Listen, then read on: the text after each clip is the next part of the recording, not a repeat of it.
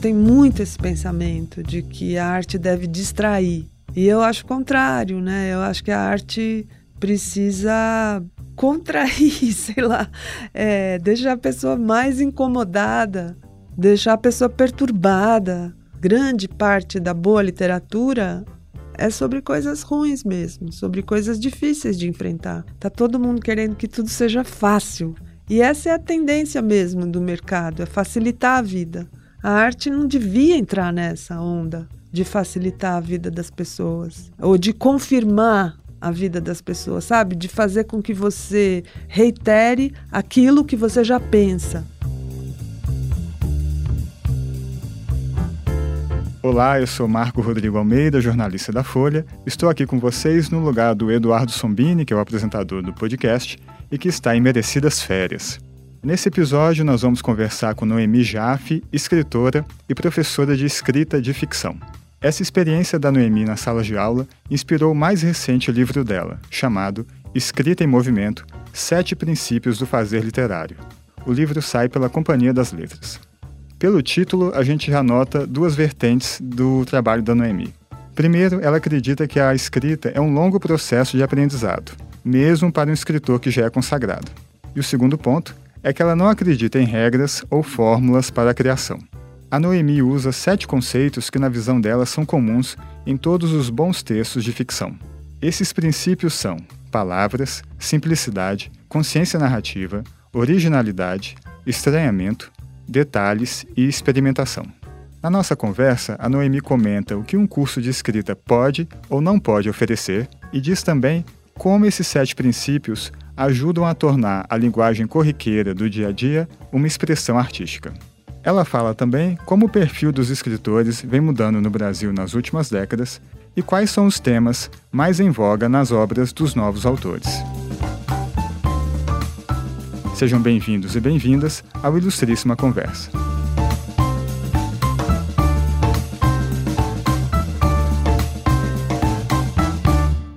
Noemi, muito obrigado aqui por participar do nosso podcast, Ilustríssima Conversa. É um prazer recebê-lo aqui. Prazer o meu, Marco. Obrigada por ter me chamado. Vamos falar do seu livro, né? Um livro bem interessante, um tema fascinante também, que é a escrita de ficção, né? Sim. E Noemi, a gente vê nos últimos, talvez nas últimas décadas, assim, né? Houve uma proliferação de cursos e livros sobre escrita ficcional, né? Sim. Em prosa, né? E ao mesmo tempo isso também desperta uma certa desconfiança de algumas pessoas, né? Até próprios escritores debatem um pouco isso, se vale a pena fazer ou não. Uhum. Então, como o seu livro nasce da sua experiência, né? Você tem um dos principais cursos de escrita, né? Hoje no país, que é a escrevedeira, né? Primeiro eu queria que você comentasse o que, que esse tipo de curso, o que, que ele pode oferecer e o que, que ele não pode oferecer ao aluno, né? O que, que o aluno vai encontrar e o que, que não vai encontrar né? Legal. tipo de, de, de ensino, né? Sim. Bom, o que, que uma pessoa interessada em se tornar um escritor ou em aprimorar a sua escrita literária vai encontrar num curso de escrita ficcional? Vai encontrar um grupo de pessoas dispostas a ler o seu texto com um olhar apurado, crítico e interessado, e não condescendente, o que é uma coisa muito rara para os escritores contarem com, sei lá, 10, 12, 15 pessoas que realmente leiam o teu texto palavra por palavra, frase por frase e que queiram que você realmente aprimore o teu texto. Isso é a coisa mais rica que uma pessoa encontra num curso como esse. No meu curso especificamente, a gente lê muito, não só os textos dos participantes, como também textos literários, porque eu acredito muito que a escrita literária é baseada em influência, em imitação, em observação, em aprendizado de quais são os bastidores dos escritores, né? De você ler as frases com tamanho cuidado que você descobre como aquela frase foi escrita. Então a gente, para cada tema que a gente estuda, digamos, tempo, ao longo de dois, três meses, os participantes vão ler como é que o Zebald trabalha o tempo, como é que a Clarice Lispector trabalhava o tempo? O Guimarães, o Mário de Andrade, o Thomas Mann, o Tejo Cole. E aí a pessoa vai, aos poucos, incorporando visões sobre o que é o tempo na literatura as várias camadas de tratamento do tempo que podem ser feitas né, com o texto e vai escolhendo qual é a sua preferência, qual é a sua necessidade e vai também mesclando as influências, que eu acho que a escrita é isso, é uma mescla de influências, né? Que você mistura, sei lá, Guimarães Rosa com Cebolinha, porque são as tuas influências. E é aí que se dá a tal da originalidade. E, bom, o que, que a pessoa não encontra, né? Num curso de escrita, não encontra milagre, não encontra a chance de publicar não vai te transformar num escritor de sucesso, porque não é esse o objetivo do curso. Não vai encontrar uma mudança rápida, porque eu sempre falo isso.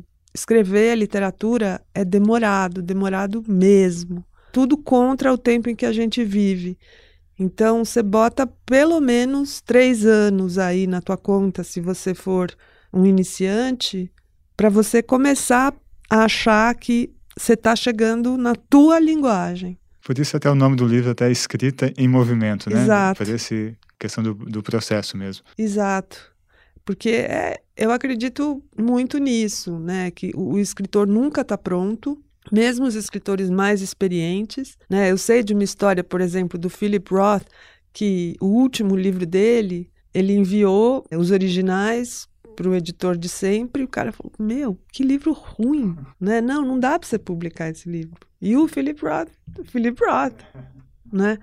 Então, o escritor nunca está pronto e cada vez mais o próprio ofício da escrita é uma coisa que não não se conclui no próprio romance. Você vai encontrar inúmeros romances inconclusivos, que têm um final reticente, que não dão encadeamento para os acontecimentos, uma coisa não é necessariamente consequência da outra.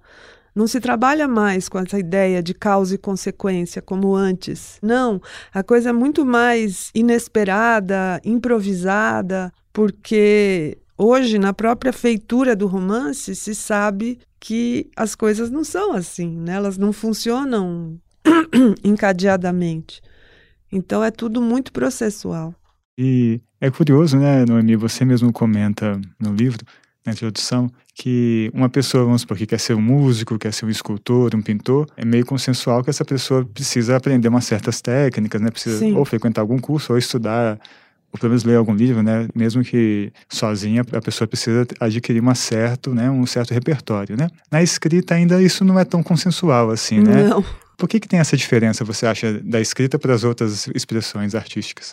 Eu penso muito sobre isso. Eu acho que tem algumas causas dessa mitologia do escritor como um ser eleito em quem a escrita baixa, como se fosse um deus que soprasse uma das causas eu acho que é a automitologização que os poetas românticos fizeram, como seres que moravam em é, no alto de torres de marfim, que eles escreviam com sangue, com suor e com lágrimas e tal.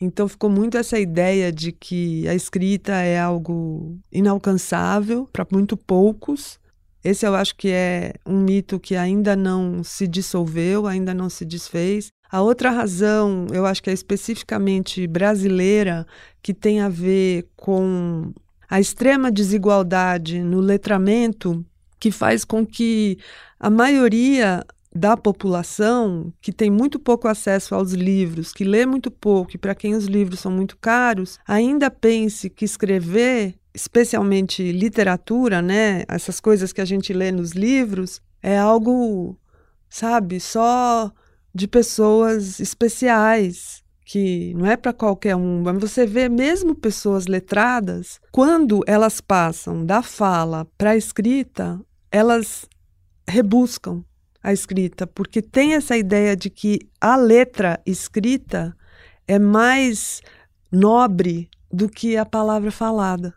É, também acho que pelo fato de que todos usam a matéria-prima da literatura, todo mundo fala, não é todo mundo que pinta, não é todo mundo que toca, não é todo mundo que canta, mas todo mundo fala, né? Todo mundo usa a mesma língua que o escritor usa. Isso também atrapalha, porque falar, ah, não é possível que só com isso que eu, esse material que eu tenho desde que eu tinha dois anos de idade, eu possa escrever um livro. Eu preciso saber muito precisa ter alguma algum toque genial, algum toque especial para eu poder usar essa matéria-prima para uma finalidade tão nobre quanto a escrita, né? E não, não é isso. É uma questão simplesmente de treino, de prática e de vontade, de dedicação.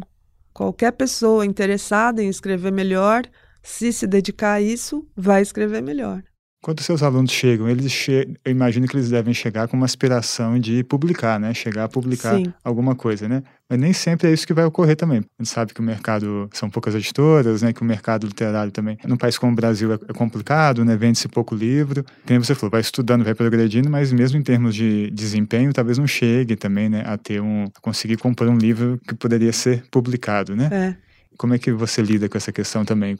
Sim, em primeiro lugar, eu sempre falo aquilo que eu te falei sobre o tempo. Não dá para a pessoa começar um curso de escrita e achar que em seis meses, um ano, ela vai publicar um livro. Se a pessoa quiser realmente publicar e tiver um texto que ela considere apto a ser publicado, publicar por uma editora pequena, é, mostrar o seu trabalho em blogs, em concursos, tem muito concurso acontecendo, para primeiro passar um pouco pelo crivo de outras pessoas, né, do público, para ela se dar conta de que é isso mesmo que ela quer, né, de que ela tem uh, segurança do seu estilo, da sua linguagem, para botar aquele livro no mundo. Tem tanto livro, Sim. você tem que pensar o que, que eu quero com mais isso, né? Eu quero só que meus amigos me aplaudam ou eu quero alguma coisa mais? Imagino até que a sua função ali seja um pouco delicada, né? Porque você está lidando também com sonhos, né?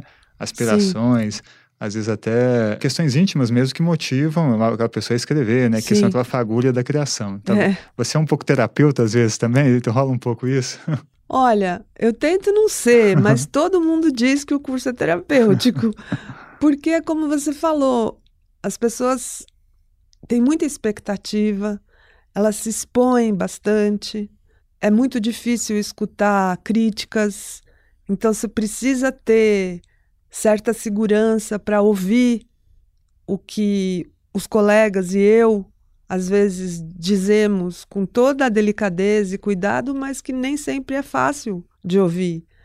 Quando eu vejo que uma pessoa está com muita dificuldade de ouvir críticas, daí a gente tenta entender o porquê disso. Então tem também um lado terapêutico, mas uma coisa que eu sempre falo é que quem entra no meu curso dificilmente vai escrever sobre si. Né? Eu desaconselho muito que as pessoas escrevam sobre os seus problemas, sobre as suas dúvidas, sua, suas questões. Eu prefiro muito que, por um tempo, por assim, um, dois anos, a pessoa escreva sobre os outros sobre quem você não conhece, sobre pessoas que são muito diferentes de você, para você exercitar a mente num trabalho de descongestionamento de si, assim, para ela, para a mente ser capaz de encontrar caminhos alternativos para os percursos que ela está habituada a fazer, porque a escrita literária tem muito a ver com um, trabalho de desabituação dos percursos mentais, porque à medida que a gente cresce, você se educa em determinados padrões de pensamento, de formulação, de expressão do teu pensamento, que quando você fala de si, a tendência é que esses padrões venham à tona. Quando você começa a falar de assuntos que você não domina, o teu cérebro começa a buscar quase que sintomaticamente outros caminhos. E são esses outros caminhos que eu quero. Entendi. Entendeu? É, eu quero que você use palavras que você nunca usou, que você fale sobre um assunto que você nunca falou, que você se ponha na pele, se você é um homem, que você se ponha na pele de uma mulher chinesa Então você vai ter que estudar mulheres chinesas e isso vai obrigar tudo que você já organizou mecanicamente vai te obrigar a desmontar essa máquina. É, retomando isso que você falou, o que, que você acha que todo mundo, claro, todo mundo usa a linguagem, é uma forma de comunicação, né? Tem um sentido prático, assim, né? O que que faz o, esse pulo do gato, né? A, a, linguagem se tornar uma forma de expressão mesmo, né? Uma, uhum. uma literatura, realmente. Eu, eu acho assim, tem uma, duas palavras em inglês que eu acho que dizem muito bem a diferença entre coisa e a outra. O pulo do gato é from meaningful to meaningfulness. Então, de uma coisa que tem significado para uma coisa que tem significatividade, que é uma palavra horrível em português, mas que em inglês eu acho, eu acho que diz bem, né? Então, a começar pela palavra. A gente usa as palavras automaticamente, sem pensar sobre elas, mas quando você para numa palavra, por exemplo, a palavra palavra, e você leva ela a sério, você tenta carregar, carregar no sentido quase de bateria. Carrega a palavra palavra de história, de vontade, de desejo, da raiz da, dessa própria palavra. Vai no fundo dela, vê em que situações ela foi usada, com que, que ela rima, como é que ela soa. O Agamben tem um livro muito, um texto muito lindo que se chama O Fogo e o Relato. É o nome do ensaio. É lindo, lindo esse ensaio.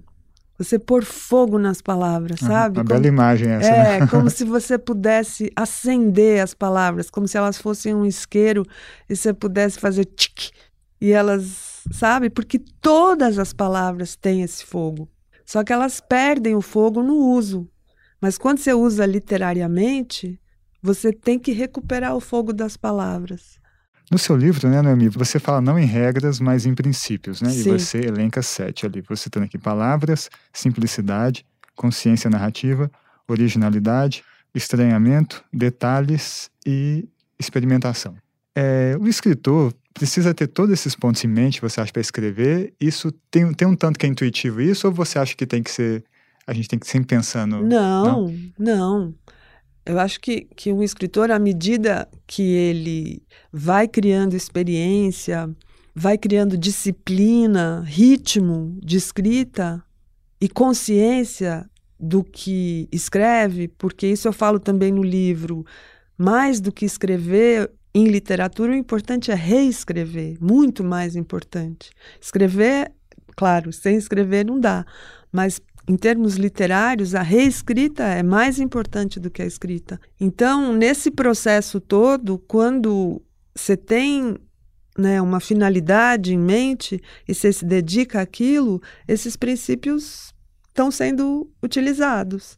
Se você quiser ler o livro e se dar conta deles, e quando você está em prática, você percebe: olha, puxa vida, Estou usando aqui o princípio de consciência narrativa.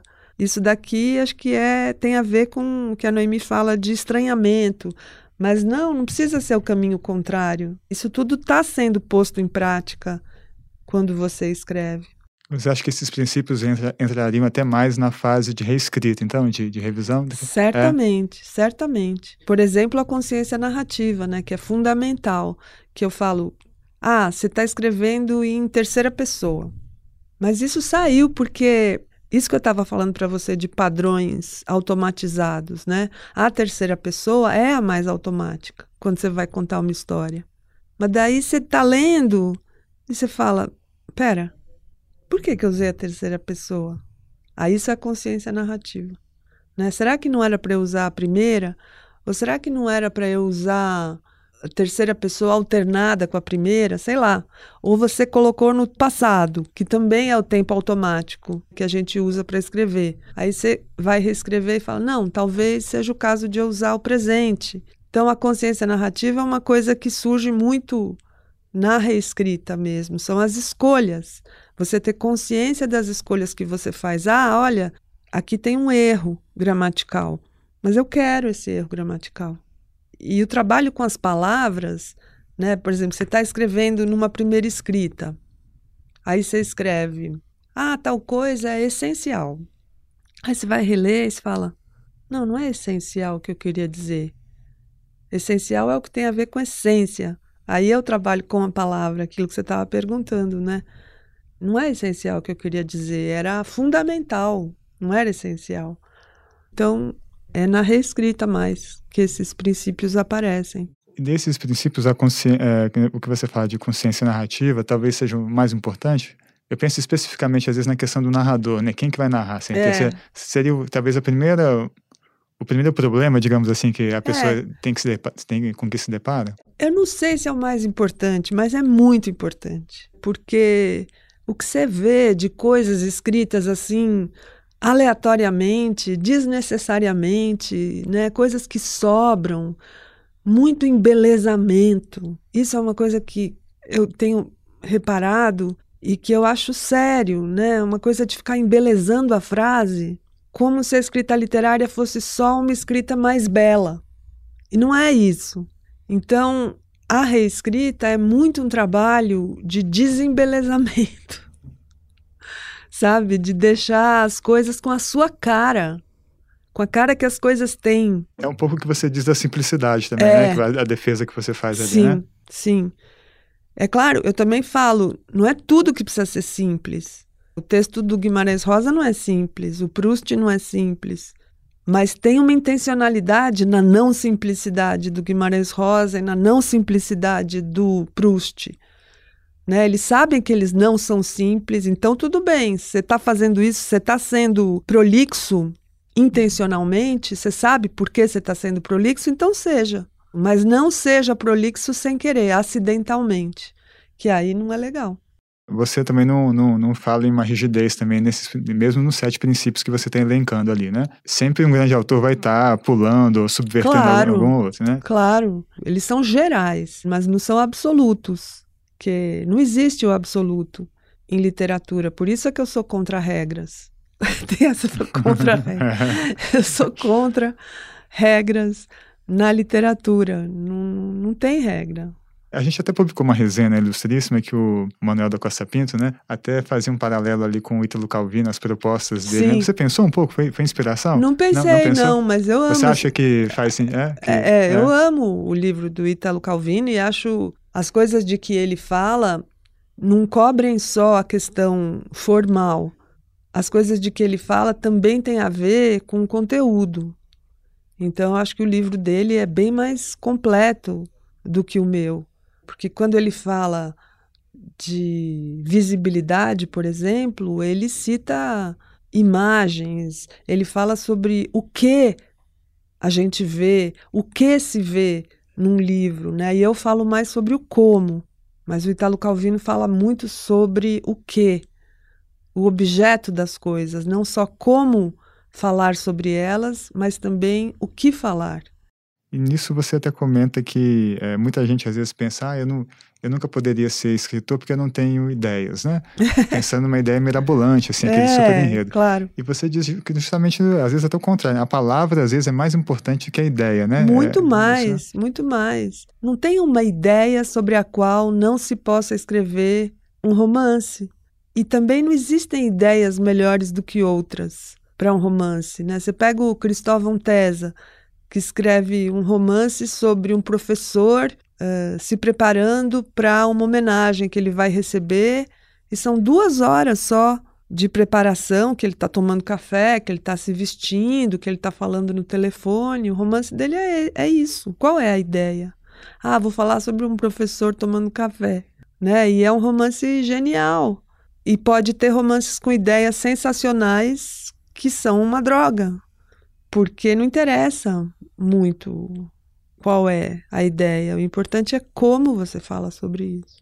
E nessa parte da. Achei um capítulo bem arguto ali, da consciência narrativa, né? Você comentando a questão do narrador, Claro, tem o narrador, você vai em primeira pessoa, que é o mais participante, protagonista ou um pouco adjuvante, mas o narrador em terceira pessoa, que é aquele neutro, que é aquele ideal do, do Flaubert que você até cita, né? Geralmente a, a, gente não associa muitas vezes que aquele narrador também é uma construção, né? Como se fosse, Sim. um, certa forma, um personagem, né? Certo. Então, se eu estou lendo um romance seu, às vezes a gente pensa, ah, é, tem terceira pessoa, é a Noemi que está contando aqui, né? Uma terceira pessoa. E não é isso também, né? Não é você, aquele. Não. O narrador em terceira pessoa não é o autor também, né? Então, mesmo aí tem um trabalho. Claro, é, porque tem três camadas né, na, na escrita: tem o autor, o narrador e o personagem. E nenhum deles é o mesmo. Então, é muito divertido para o autor criar um narrador, que muitas vezes é diferente, às vezes até o contrário de si. E isso é muito fascinante. Você se confundir com o narrador. É isso que acontece bastante nesse processo de autoficção, que está super na moda agora, escrever autoficção. Eu mesma estou escrevendo um livro autoficcional. É muito divertido você mentir sobre você mesmo, né? Você misturar coisas que aconteceram com coisas que poderiam ter acontecido, ou que você gostaria que tivesse acontecido. Então é um processo de invenção de si também. Pelo que você né, verifica é, lendo seus companheiros de geração e o contato com os alunos, quais são os temas mais em vogas você percebe hoje? Então, o que eu, não só eu, muita gente tem percebido é um retorno ao realismo, temas que têm a ver com questões da vida cotidiana, da vida prática, questões urbanas, muito ligadas ao desgaste emocional da modernidade, autoficção, como eu falei, também uma tendência que já vem vindo há vários anos, das pessoas se autoproblematizarem, não no sentido narcísico, não acho que seja necessariamente um trabalho narcísico, como você vê a Annie Ernaux, né, por exemplo, que todo, toda a obra dela é autoficcional, até acho que autobiográfica, até mais do que autoficcional, e não tem nada de narcisismo ali. Não vejo necessariamente assim. E também os temas das minorias. É uma tendência muito presente. Falar sobre negritude, falar sobre homossexualidade. Eu tenho percebido esses temas. E você vê é, reflexo, às vezes, de claro, né, de, das redes sociais, de, de, de, séries, né, que são, as séries viraram, né, o que, é.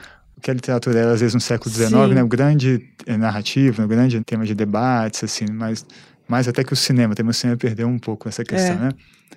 Essa questão da, da, das séries e da, das redes sociais, assim, você nota também que impactaram muito? Olha, como eu tenho lido mais livros de autores que tem por volta de 50, assim, 45, 50. Então não percebo tanto a influência de séries ou das redes sociais. Mas eu já ouvi dizer que tem muita influência disso sim, né? Porque tem um mundo aí de, de booksters e de TikTokers. Na Bienal tinha filas enormes para pegar autógrafo de autoras e autores que tem a ver com esse tipo de universo, muitos livros coreanos que tem a ver com as séries coreanas que são uma febre no mundo todo, né? Tem um mundo que eu não conheço. Eu não conheço o TikTok. É, é um universo inteiro. Eu não conheço videogame. Mas eu sei que tem muita literatura também influenciada por Você videogame. Até cita, acho, o caso do Daniel Galera, né? No Sim. livro, né? Que tem, né? É. E dessa mistura, às vezes, sai uma, é, uma explosão é. também, né? Super, super. E o que, que você tem observado como professora há tantos anos também de o tipo, o perfil de, de aspirante a escritor, de aluno, de gente que está aparecendo, mudou muito, você acha, no, nos, nos, últimos anos? E se hoje você acha que é um tipo, a gente pode definir ah, um tipo mais ou menos similar de pessoa que quer escrever, que ambiciona uma escrita mais literária, digamos assim, né? Eu tenho percebido muito mais pessoas jovens se interessando em escrever literatura, pessoas jovens cansadas de redes sociais, cansadas da internet, com uma vontade de conhecer literatura mais clássica, literatura antiga, Hoje seria mais ou menos esse perfil que você vê, né? E se ao longo do tempo mudou muito, ah, assim, as pessoas que, que, que ambicionavam? Ah, o que mudou é a quantidade de gente. Tem mais hoje? Muito, é, mais, muito mais, muito mais. Por mais que o Brasil seja esse país extremamente injusto e desigual nesse sentido da educação e da leitura, ultimamente o mercado tem estado aquecido, tem acontecido muitos eventos literários. Eu acho que a Flip ajudou muito. Esse festival aqui em São Paulo, esqueci o nome. A Feira do Livro. A Feira é. do Livro de São Paulo. Tem Feira do Livro em muitas cidades espalhadas pelo Brasil todo, no Nordeste, no Norte, no Centro-Oeste. Muitos clubes de leitura. É demais. As pessoas estão super interessadas em ler e participar. Isso anima as pessoas, sabe? Dá, faz com que elas sintam vontade de escrever, ou mostrem as coisas que já escreviam. Onde eu vou dar curso fora de São Paulo, sempre tem alguém que vem, uma senhorinha, e fala: Olha, eu tenho um monte de poemas que eu guardava na gaveta, eu gostaria de publicar e tal. Então, acho que isso está incentivando as pessoas. E mais editoras, as bienais estão super frequentadas, né? A última bienal parece que nunca vendeu tanto. Então não é nenhum mar de maravilhas, mas está melhor do que já foi. Noemi, você usa um conceito também bastante interessante que é resistência das palavras, Sim. né? Queria que você comentasse um pouco isso e a relação disso com a escrita, né? O que faz a, a gente falou um pouco, o que faz a escrita atingir esse nível de expressão mesmo, né? artística, né? Na parte que você fala do clichê, na busca de romper certos automatismos, você usa esse conceito, né? Queria que você comentasse um pouquinho. É, então, essa ideia de recuperar a resistência das palavras tem a ver com aquilo que eu tinha falado sobre o fogo das palavras, né? É recuperar o fogo, é recuperar a resistência, porque é encarar a palavra na sua materialidade. E tudo que é material oferece algum grau de resistência. Você vê, você encosta na garrafa, tem uma resistência, você encosta na mesa, tem outra, você encosta no microfone, tem outra resistência.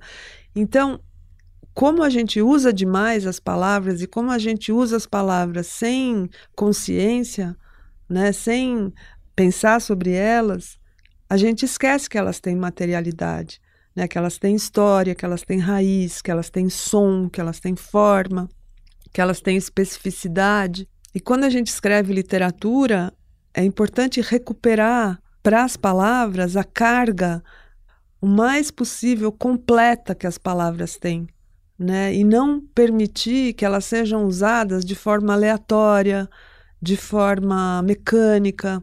A expressão eu te amo, ela perdeu completamente a resistência, porque ela é usada nas situações menos eu te amo possíveis, como, sei lá, quando você vai desligar o telefone, você fala tchau, te amo. Que não tem nada a ver com eu te amo. Então, como é que você vai recuperar para a expressão eu te amo a carga de resistência que um dia essa expressão teve? Você precisa se virar nos 30 lá para poder dizer eu te amo, querendo dizer eu te amo. Como é que você faz? É como a Alice Ruiz fala: Rede se torce ao vento sem você dentro, que é um jeito muito mais resistente de você dizer eu te amo, em que a pessoa que ouve isso fala, putz, ela me ama mesmo. Enquanto que se você fala eu te amo, a pessoa fala, aham, tá bom, então passa o sal. É isso, é como eu falo, um escultor quando ele vai lidar com a pedra, ele precisa saber o grau de resistência da pedra, se ela é dura, se ela é mole, né? se ele vai usar uma marreta ou se ele vai usar um cinzel. E com as palavras tem que ser a mesma coisa. Você tem que saber qual é a palavra que você quer usar. Para a literatura, é claro que para o dia a dia, para a fala, assim, não tanto, quer dizer, nem se compara. Embora seja importante também pensar um pouco para falar, mas mas não é assim nada sagrado. E eu acho que na literatura, sim, as palavras têm um grau de sacralidade mesmo. É aquela luta com a palavra que você até cita através do Drummond do ali? Drummond, né? A procura é. da poesia, né? O sim, poema que você cita. É, é. Lutar com palavras é a luta mais vã, no entanto, lutamos, mal rompe amanhã. Porque, é claro, as palavras têm uma carga de mistério que é incontornável, que você não consegue chegar no grau total de mistério das palavras. E é bom que elas mantenham certa reserva de mistério que você não alcança, né? Que elas fiquem nesse lugar um pouco inalcançável, que é lá onde elas moram. Você até termina o livro com o Procura da Poesia, né? O poema do, do, do Drummond, né? Que é basicamente isso, né? É, porque as palavras, elas têm uma autonomia que independe do nosso uso. É incrível. Elas existem por si mesmas. E, e é, é importante manter esse mistério. Você não, não aborda poesia no livro, diz que nem nos seus cursos, mas você também escreve poemas, né? Sim. Até publicamos aqui uns belos poemas seus na Ilustríssima. Verdade. Nosso ouvinte que quiser dar uma pesquisada depois no site vai achar. É, eu escrevo, alguns... mas não me sinto capaz de, de falar sobre poesia. Demais para mim. Você, um dos seus princípios ali, é do, você cita é o estranhamento, né? E você fala muitas vezes que a, liber, que a escrita também é o espaço da liberdade, né? Que todas aquelas regras da, da, da fala que tem um sentido mais prático de comunicação, que tem aquelas regras para ser, ser um discurso entendível, né? Na escrita ficcional, não, né? Aquilo pode cair muita coisa porque você pode subverter aquilo, é até, necess, é até esperado, até bom que você subverta, né? Aí você cita essa questão do, do estranhamento, do choque, que a literatura provoca, às vezes até afrontando valores do estéticos e morais do leitor e que isso torna a experiência mais rica, né? Sim. Para todos. Eu fico pensando se hoje em dia, se não há menos tolerância com essa questão do, do estranhamento e do, e do choque que a literatura pode provocar, por algumas coisas que a gente pode ver, é, como ficou comum, por exemplo, editoras ter aqueles leitores de sensibilidade, de sensibilidade. né? Que ficam vendo, su sugerir que isso pode incomodar aquilo, pode afrontar Sim. algumas coisas é, ficaram públicos alguns casos recentes de editoras e autores que às vezes engavetaram romances porque tinha um personagem, um narrador que também era que tinha um comportamento moralmente reprovável, né? Uhum. E fico pensando se às vezes no, nas artes de forma geral não tem tentativas às vezes de impor certos padrões que fazem sentido socialmente, mas que não no universo da arte, né? Que podem ser até uma camisa de força. Sim. Você acha que tem menos espaço para essa subversão, desse por estranhamento, que é um princípio até Sim. que você cita? Acho que tem menos espaço. Por muitas razões. É, não só essas que você citou, das vulnerabilidades muito à flor da pele, né? Você está sempre correndo risco de incorrer em algum termo ou em alguma verdade absoluta em, na qual você não pode tocar, mas também porque eu acho que as redes sociais estão fazendo com que as expectativas sejam muito rasas, com que tudo que explore um pouco mais a fundo, que provoque esse estranhamento, esse choque, a subversão, é mal recebido como algo denso demais, profundo demais, cabeçudo demais, sabe? Ah, é, a vida já é tão difícil, a arte serve para entreter. Então tem muito esse pensamento de que a arte deve distrair. E eu acho o contrário, né? Eu acho que a arte precisa contrair, sei lá, é, deixar a pessoa mais incomodada, deixar a pessoa perturbada. Quem faz o meu curso às vezes fala, Noemi, você só fala de coisa ruim. É, sei, não sei avaliar a porcentagem, mas grande parte da boa literatura é sobre coisas ruins mesmo, sobre coisas difíceis de enfrentar. E a capacidade das pessoas de enfrentar coisas difíceis está cada vez menor. Está todo mundo querendo que tudo seja fácil.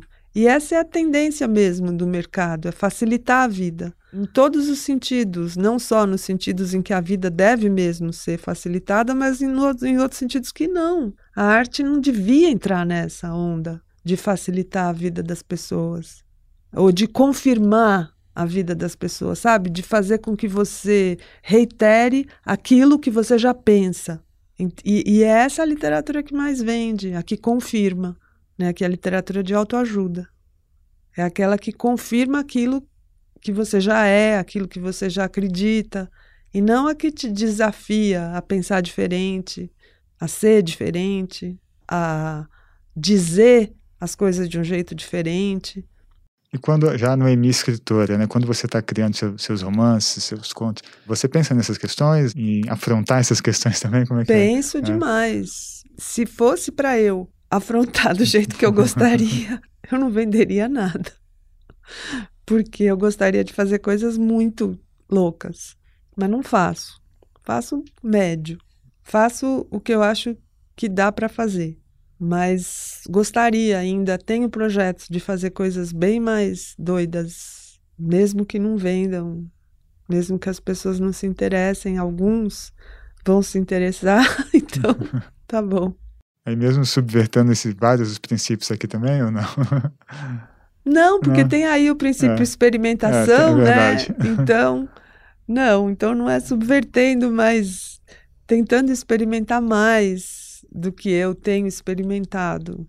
E essa experiência como professora, e até agora que resultou no livro, mudou muito sua escrita também? O contato com os alunos? Sim. Como é que é essa, né? Lendo, imagino que você leia muito texto, né? Dos, constantemente dos seus o tempo alunos. Tempo todo. Isso te faz repensar também a sua criação? Muito, muito. Nossa, se eu pego meu último livro, o Lili, e o livro que eu estou escrevendo agora, eu vejo já várias mudanças e eu acho que tem a ver sim com esse trabalho que eu faço com os meus alunos, especialmente nesse trabalho de especificidade da palavra, sabe? Da palavra dizer o que ela quer dizer. Eu, eu percebo que os meus textos estão ficando cada vez mais precisos nesse sentido, de usar menos palavras do que eu usava antes, porque elas estão mais precisas.